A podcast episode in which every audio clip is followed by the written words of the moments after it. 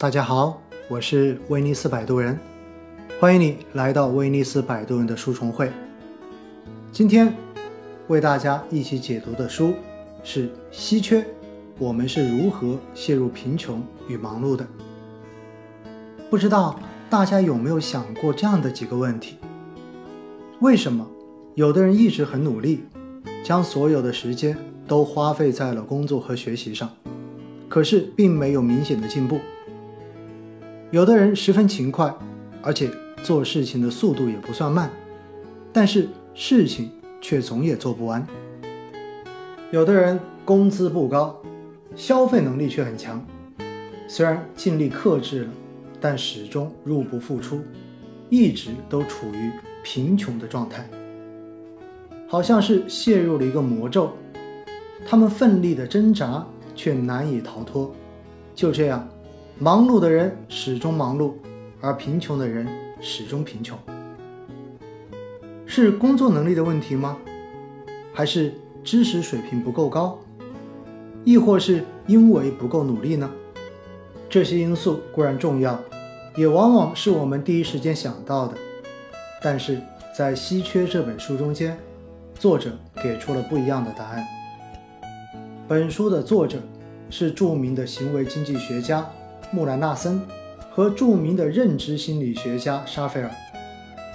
在长期的研究和扶贫的经历中，他们发现一个现象，那就是穷人越来越穷，富人会越来越富。之前我们认为造成这种现象的主要原因，是因为富人所拥有的资源是穷人难以企及的。比如，富人家的孩子从小就能够接受精英教育，家里也为他们提供了强大的人力和物力的资源，他们可以站在巨人的肩膀上看世界。在这种优越的成长环境中，他们成功的概率远远大于穷人。但是，本书的作者对这种观点却嗤之以鼻。研究表明。长期陷入贫穷的人，哪怕给他提供了一大笔钱，按照他们的运用方式，也会导致最后的破产。从长期来看，他依然会是贫穷的。在这里，穷的意义不局限于缺钱，也包括缺少人际关系、知识和技能等等。概括来说，只要缺少某种资源，都可以叫做穷。作者发现，长期缺少某种资源的人会产生一种稀缺的心态，这种心态是导致穷人更穷、忙人更忙的根本原因。所以，我们就要通过学习这本书去摆脱稀缺心态，摆脱贫穷与忙碌，过上富裕的生活。那么，接下来的时间，我将带着大家一起走进这本稀缺。我们是如何陷入贫穷和忙碌的？首先，在本书的开篇，作者写了这样的一句话：“贫穷之人会一直穷困潦倒，忙碌之人会永远日理万机，孤独之人会终日形单影只，而节食之人也总是以失败而告终。”作者为什么会这么说呢？因为。这些表面上毫无关联的想象，都是因为相同的心理学原因——稀缺心态造成的。那么，第一部分的内容，我们先来了解一下什么是稀缺心态。稀缺心态在我们的日常生活中体现在哪些方面？什么是稀缺呢？稀缺就是一种未得到的感觉状态。在这种状态之下，我们会下意识地关注那些未被满足的需求，他们会自然而然地侵蚀我们的大脑，成为我们时刻不忘的事情。比如下个月就要考试了，但是你还没有开始复习，越是想要在考试中取得好成绩，你就会越着急，就会利用所有的时间来进行复习。复习对你来说就是目前最重要的事情。其他事情根本不能跟它相比，复习的效率也大大提升。这其实就是进入了稀缺心态。再比如说，你要去赶火车，你坐在车上悠闲地玩着手机，但是走到一半，路上却堵车了，眼看着时间一点点的流逝，这个时候你绝对不可能再专心地玩手机了，你感到心急如焚，全身心的都在想堵车什么时候才能结束，自己能不能赶上火车，这也是一种稀缺心态。说到这里，可能有人就会产生疑问了：好像稀缺也不是那么可怕嘛？确实，稀缺心态还是有好处的。比如，它可以在最短的时间内，将我们的专注力集中的爆发出来，让我们的工作变得更加的高效。我们应该都有过这样的经验：在时间紧迫的情形下，我们工作的效率会变得很高，在短时间内。这种由稀缺带来的超强专注力，会给我们带来许多的好处。但是，如果我们长期处于稀缺状态之下，我们就会被拖向穷困的深渊，变得越来越贫穷。哎，这是为什么呢？相信大家肯定都觉得很好奇。这里啊，就要讲到稀缺心态会带来的一种效应，叫做管窥效应。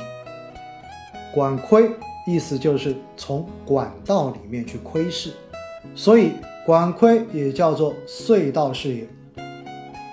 在这里可以这样理解：专注于某一事物，就意味着我们会忽略其他的事物。进入了稀缺心态之后，我们的视野就会变得很狭窄，仅关注一件事情，我们就容易忽视那些真正重要的事情。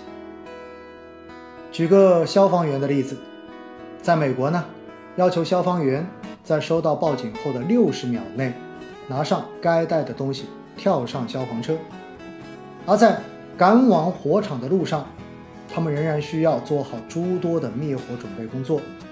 他们直面的是时间稀缺问题。然而，这样的状态导致了一个非常可怕的结果。根据统计。美国的消防人员近一半以上不是死在火灾现场，而是丧生于车辆事故中间。但是最多的原因是什么呢？是因为没有系安全带，导致他们丧命于赶往火场的路上。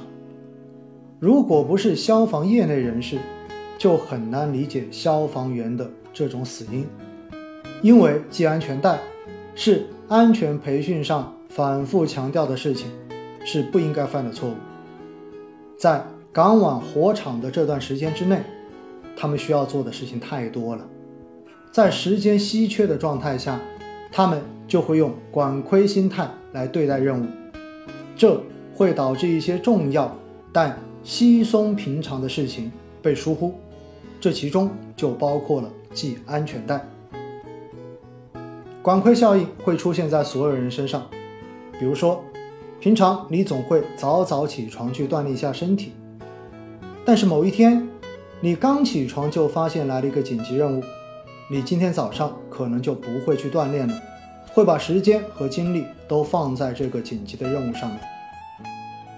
大多数人没能养成每天锻炼的习惯，最大的原因。可能就是有太多更重要的事情等着他们去做。虽然短期来看，锻炼这些事并不是非做不可，但是从长远的目光来看，对身体的投资显然是更为重要的。包括学习也是一样。生活中很多人都会说自己没有时间去学习，没有时间去看书，但是却有时间晚上。去 happy 一下，去酒吧喝一杯，这根本就不是时间不够的问题，而是一种时间稀缺的心态。这种心态就容易让人们变得目光短浅。从心理学来解释这种行为，就是意志。简单来说，就是对某一项事物的专注会抑制竞争意识。书上给我们举了个例子。当你生某人气的时候，抑制作用就会令你忽略他的好处，专注于他那些让你生气的地方，就会抑制你记忆中他积极的一面。稀缺导致的管窥效应，把我们的目光局限在隧道之中，看不到隧道之外的风景。我们对于其他事情的关注，也会被一再的抑制，陷入到死循环。在第一部分的内容中，我们了解了作者在书中把稀缺界定为一个心理问题，而不是资源问题。贫穷和忙碌并不是简单的缺少金钱和时间，而是一种心态和能力的匮乏。这种匮乏会给生活的方方面面带来不利的影响。那么，稀缺心态是如何导致我们贫穷和忙碌的呢？在本书中，作者认为，稀缺心态之所以导致我们陷入贫穷和忙碌，就是在于稀缺心态会产生借用作用。简单来说，就是会让一个人花明天的钱。举个例子，支付宝花呗，大家应该都用过吧？每个月都有一定的借用额度，限时无息还款，还有每月的最低还款金额。如果你每个月都超支很多的话，就会面临着拆东墙补西墙的困境，这样就会一直处在稀缺的状态。稀缺的两位作者通过研究大量的实例，得出了一个结论：生活越贫困的人。越喜欢借高利贷，因为相较于富人，他们更喜欢及时满足。拥有这种生活方式的人，往往在破产的边缘徘徊。其实哈，这又让我们想到，在去年蚂蚁金服临时被停止上市这件事情，因为不断的鼓励年轻人超前消费跟及时享受。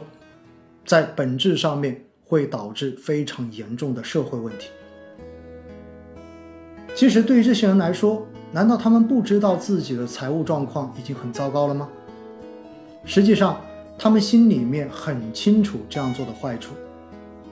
但是，相比于现在的欢愉，他们并不在乎以后到底会怎么样。通常，他们总是抱着这种心态，那么就是未来。可能会有转机存在。上面说的是花未来的钱，接下来我们就讲讲如何花未来的时间。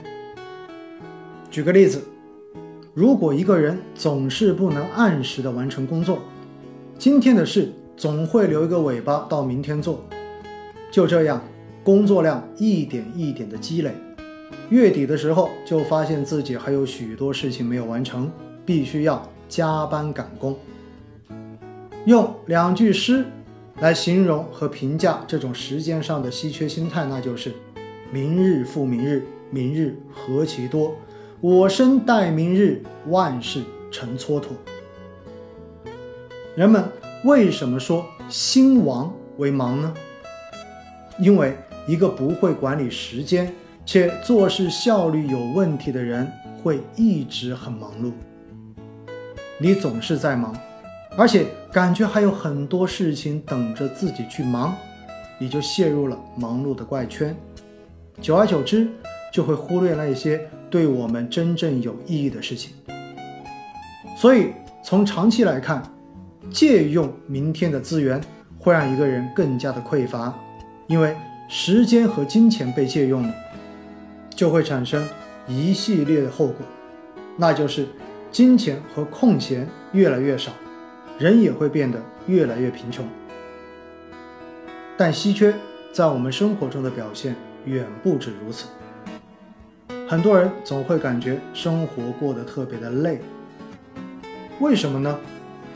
作者说，穷人为什么感觉生活特别累呢？就是权衡的思维。过程太多，这种思维看起来很高效，其实会让一个人产生大量的心智负担。这些负担会消耗注意力，消耗一个人的精力，进一步就产生了管窥效应。所以，凡事都要留有闲余。什么叫做权衡思维呢？举个例子，你将要去旅行，现在在收拾行李。开始的时候，你拿了一个大的行李箱，装了好多你认为一定需要的东西。但是转念一想，旅行时带这么大的箱子，会不会有点不方便呢？于是你又拿出一个小一点的箱子，重新开始整理。显然，小箱子并不能把所有的东西都装起来，因此每从大箱子里面拿出一样东西，你都会反复的权衡思考，这个东西到底有没有必要带呢？